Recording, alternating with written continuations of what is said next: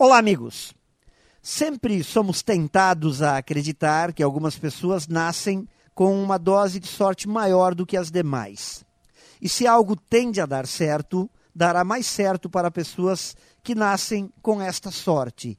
E atribuir os acontecimentos da vida aos desejos do universo sempre foi uma tendência bastante humana.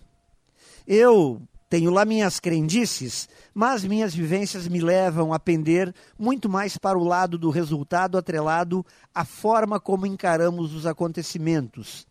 Penso assim, acho melhor do que acreditar na sorte ou no azar.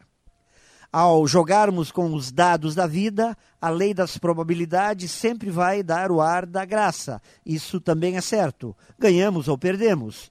O que precisamos é continuar jogando os dados, saber a hora de entrar e de sair do jogo. Algumas coisas dão certo, outras não. Na vida, a gente pode ganhar ou pode aprender. Isso sim me parece sorte. Aprender com os erros e poder continuar jogando. Mas o que não podemos é ficar esperando que os resultados cheguem e sejam bons por um golpe de sorte. Não podemos justificar nossos fracassos pela força do azar.